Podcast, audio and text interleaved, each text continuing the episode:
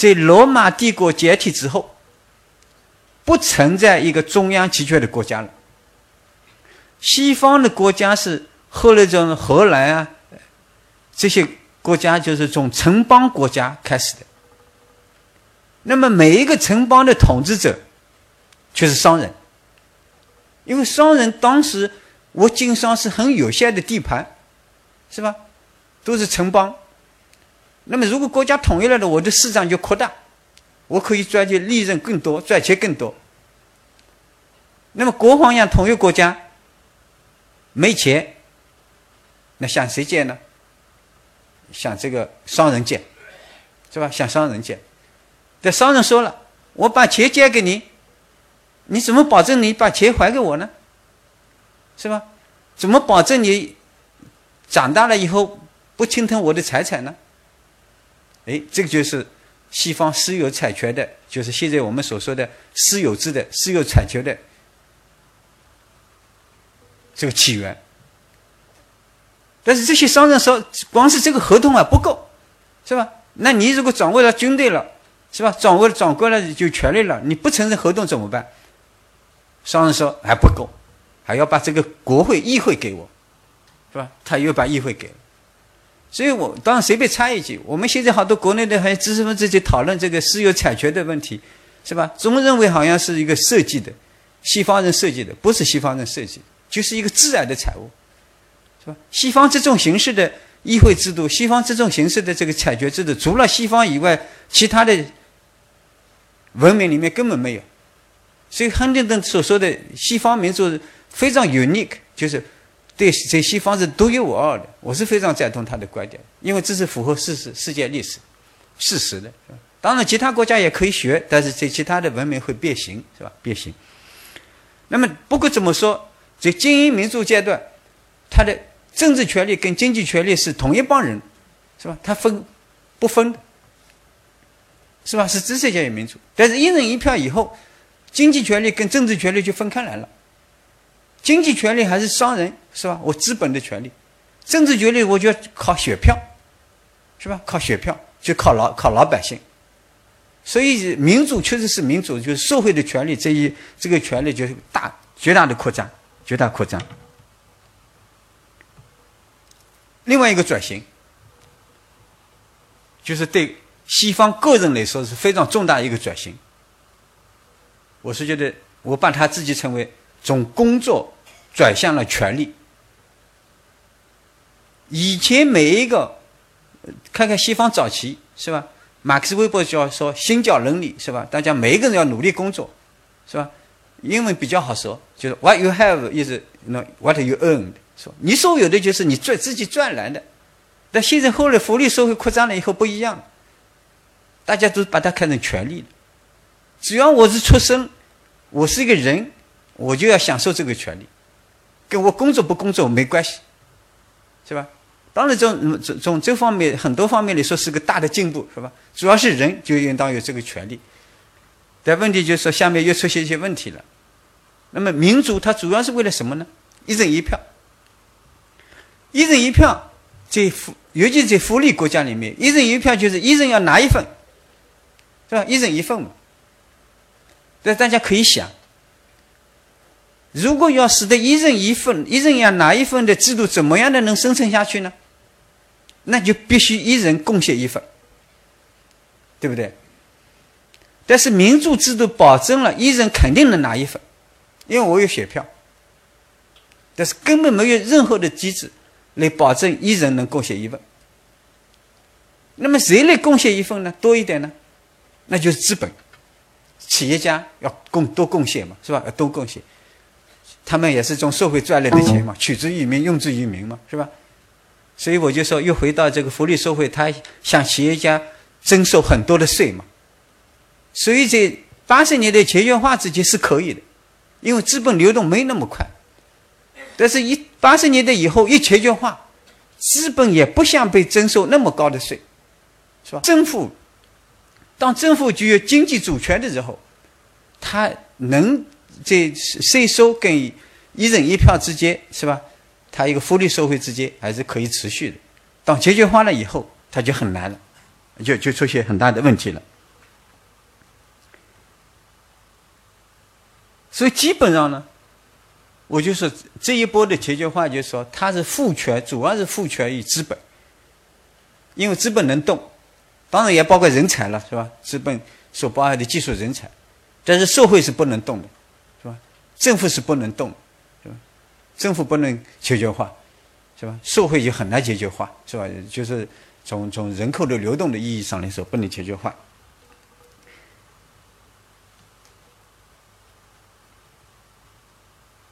当然，这这是我讲的西方，在非西方的话，全球化所造成的后果更为严重，是吧？更为更为严重。我们现在当然特别关注美国啊，西方社会，但如果我们今天关注一下像拉美社会的话，你会感觉到他们对这个全球化对他们的影响更惨，是吧？像像委内瑞拉，是吧？今天我想委内瑞拉的老百姓的生活的话，要比西方的要差的多得多，是吧？动荡不安，整个的整个的拉美、非洲是吧？好多东西都是这样。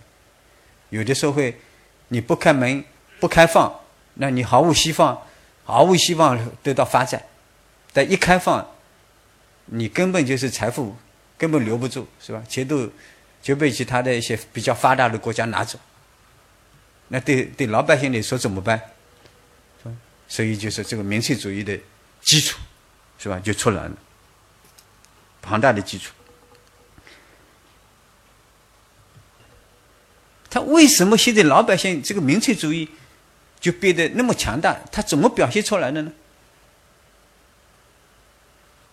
那我想，这里面还有其他的发展，尤其是互联网的发展，是吧？互联网的发展，这个这个，我觉得。讲一点，因为我自己研究互联网，我是觉得呃蛮有蛮有意思的。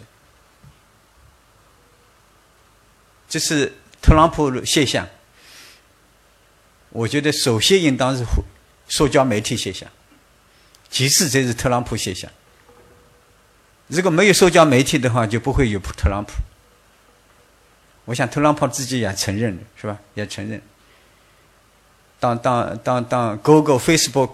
否认我们没起那么大的作用，特朗普说你们就起了这么大的作用，是吧？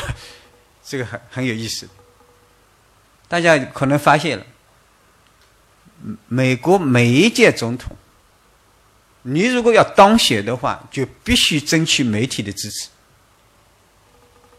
你没有媒体的支持，你肯定是死路一条。但是这是为什么？特朗普从第一天开始。他一直是跟对媒体是对立着的，是吧？对立着的。媒体从来没有说他一句好话，他也从来就不去取悦于媒体。为什么？就是因为社交媒体，他有了社交媒体。当然，他也很成功，他成功的把传统的媒体，像《New York Times》啊、C N 啊。塑造成为既得利益的一部分，是吧？他觉得你们是既得利益，是吧？你既得利益，所以他这次实际上很难说是传统意义上的民主党跟共和党之间的竞争，这是更多的就是体制内外的对决，体制内外的对决，是不是五？三十年、五十年以后，如果从选举作为这个平台来说的话，现在已经出现一种趋势，是不是？互联网能不能以后代表政代替政党？互联网能不能代替政党？我想这种可能性是有的。哎，前前几年，这个中国那个、那个、那个。选举超女是吧？超女的时候，那西方就有，哎，就就有很多的这个讨论。哎，中国这这个呃这个超女这种电视媒体是吧？呃，能能能能起到这样一种功能。但是在西方确实是在在开始，这是英国公投也是一样，但是他们都在用通过社交媒体作为平台。社交媒体有几个特点，一个它分散个性。是吧？他分一人一个手机嘛，分散个性，非常个人主义，你很难知道他的动向。但是呢，他又拒拒绝的特别快，他又有高度的有效组织性，是吧？这个是传统政党做不来的，是吧？中国九四年接入互联网，九五年我最近在广东做了好多的年轻人中间的这个调研，是吧？我把它称为二次元世界，是吧？二次元这个时代，因为我们是三次元嘛，是吧？立体的，我觉得他们对个人的看法，对家庭的看法。对组织，是吧？对社会，甚至对国际关系的看法，都跟以前都不一样。但我们现在了解的很少。但如果有人如果去利用他们这个特点的话，很容易操纵，是吧？很容易操纵。所以这个社交媒体，这个 这个强大的力量就出现了。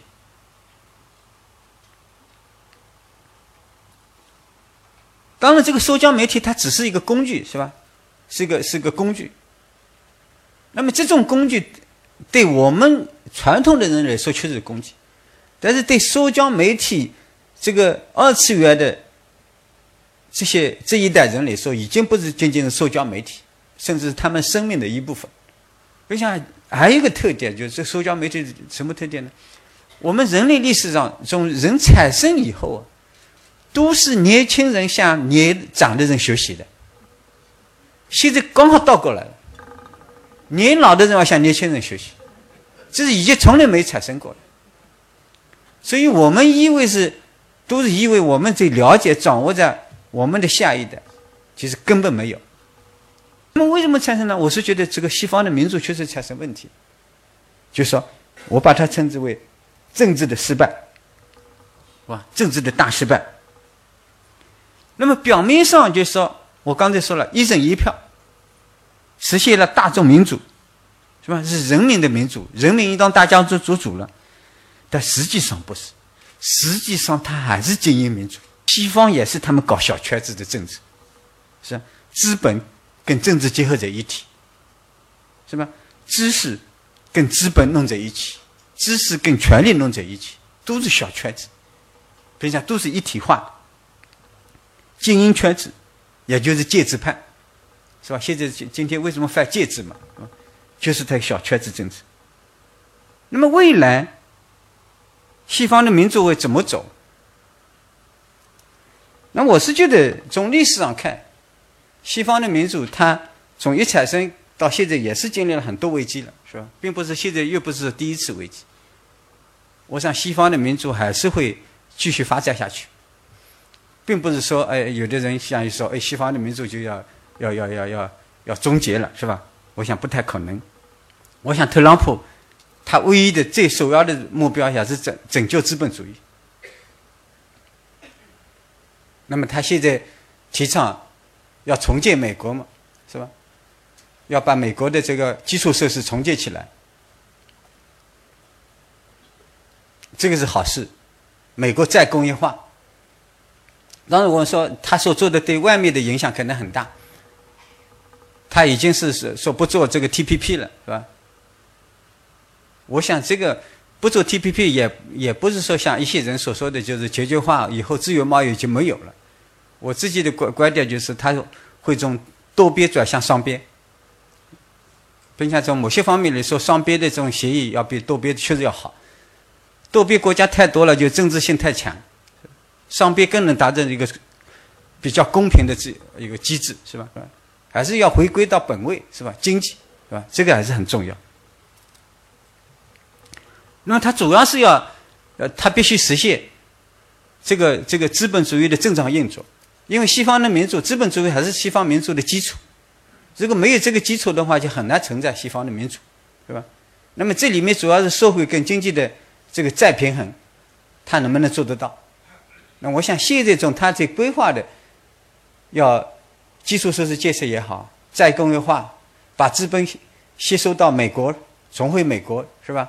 重新制定这种自由贸易规则，这些中对美国国内来说，我是觉得还是会朝着这个方向在走，是吧？还是这个方向会走，还是可以做的。但是我们也这是当然比较理想的，也有很多西方朋友在担心。就是民粹主义上来了以后会怎么样？就政治会不会变得更暴力化、更野蛮化？这也是有可能的。西方历史上也产生过，就是一战、二战期间，是吧？当时德国产生了纳粹，意大利产生了法西斯。当然，大家很纠有了，是吧？无论是墨索里尼、希特勒，都是像今天一样民主写出来的，是老百姓选票写出来的。现在最担心的，我担心就是说，特朗普他在竞选期间，他就是体现了非常强烈的种族主义，美国的另一类右派运动，是吧？非常强烈。如果如果是他是只是把这个作为工具，为了赢得选举，是吧？特坐上总统的位置，那我觉得还好。但如果说他的手段本身变成目的了以后，那就是很恐惧，也是有可能的。因为美国，我现在每天就最终，美国很多人就很担心，因为他是任用的，他的班子里面很多人很极端的，所以这些如果是，当然我相信我自己还是比较，哪怕是天真一点，也相信，我觉得美国的民主比较成熟了，这个不会成为主流。但如果是这些势力慢慢起来了，也是很可怕的一件事情，也是很可怕的事情，因为这个东西在美国的白人心中是一直是有的，只是说美国因为政治上正确，大家就不去谈论、不去讨论、不被忽视的一个领域。我记得九十年代初，亨廷顿写了一本书叫《文明的冲突》，文明的冲突，他讲是各个国家之间的文化、宗教的冲突。但忘掉了，他二零零四年又出了一本书，Who We Are，我们是谁？我们是谁？是吧？所以那本书里面，他就说他已经说了，对美国以后国家危机安全最大的威胁就是拉丁裔的人口越来越多，是吧？会变改变美国的人口结构。他那本书说明一年，如果这样下去，美国会变成两种民族，民民族，two peoples。两种语言，就英文跟拉丁语，是吧？两种文化。我想，这个亨廷顿是哈佛大学的教授，大家都知道，很多人都批评他。但是我想，这个些问题在美国的这些白人，尤其是白人精英里面的心里是一直是存在着的。只是因为是，我就说政治上正确，大家不去不可以谈论，不谈论。但是忽视掉了，但这个问题是存在。这次选举的胜利的话，我想，我不知道特朗普有没有去读亨廷顿的书，是吧？但是他的选举中的好多的东西、行为都是这样，呃，他的思想是差不多的。这个问题是存在的。当然，这个欧洲也是这样的一个问题。那么，到底，当然，特朗普他就说他是，他一直说。我这次从事的，它不仅仅是一场选举运动，更是一场社会运动。那么大家都在猜猜想，这个什么叫社会运动？因为欧洲他们也是这个拉崩是吧？这个法国的，他们也是把它称为社会运动。但是这个社会运动的含义不清楚。如果社会运动意味着种族宗教方面，那就很糟糕。如果社会运动像传统的社会主义那样的，我觉得还好。是吧？比较好，就是使得社会更公平一点，是吧？社会社会主义多一点也好。所以大家不清楚。还有一个问题就是说，这个让社会运动到底能不能导致美国的这个政治改革、政治变革？那很多人就说，我们能不能改变这个美国的选举人制度？但我觉得很难。说民主要防止多数人的暴政，要保护少数人的利益。所以他设计的不错。美国的这个选举人制度是保护小州的利益的。还有大家注意到，美国的参上议院每一个州两位也是平等的，是吧？只是众议院、国会，它是按照人数的。如果你完全按照人数的票数来来来来设计，也是不行，也是不行。所以我是我是觉得就是说，这样他所谓的社会运动，要过渡到这个政治改变革，我觉得很难。这场这场选举的话，更多的还是社会经济方面，政治方面的变革可能还是会比较少一点，社会经济变革方面还是会多一点，这也是好事情。现在也是第二大经济体是吧？最大的贸易大国。我就是当美国引导的这个做领头羊的这个全球化出现问题的时候，中国自己做领头羊的全球化也可以做，只是说我们怎么如何去抓住这个机会，是吧？这样一个问题供我们思考的问题。不过这个就不是今天我我所演讲的内容了。我先讲到这里，谢谢。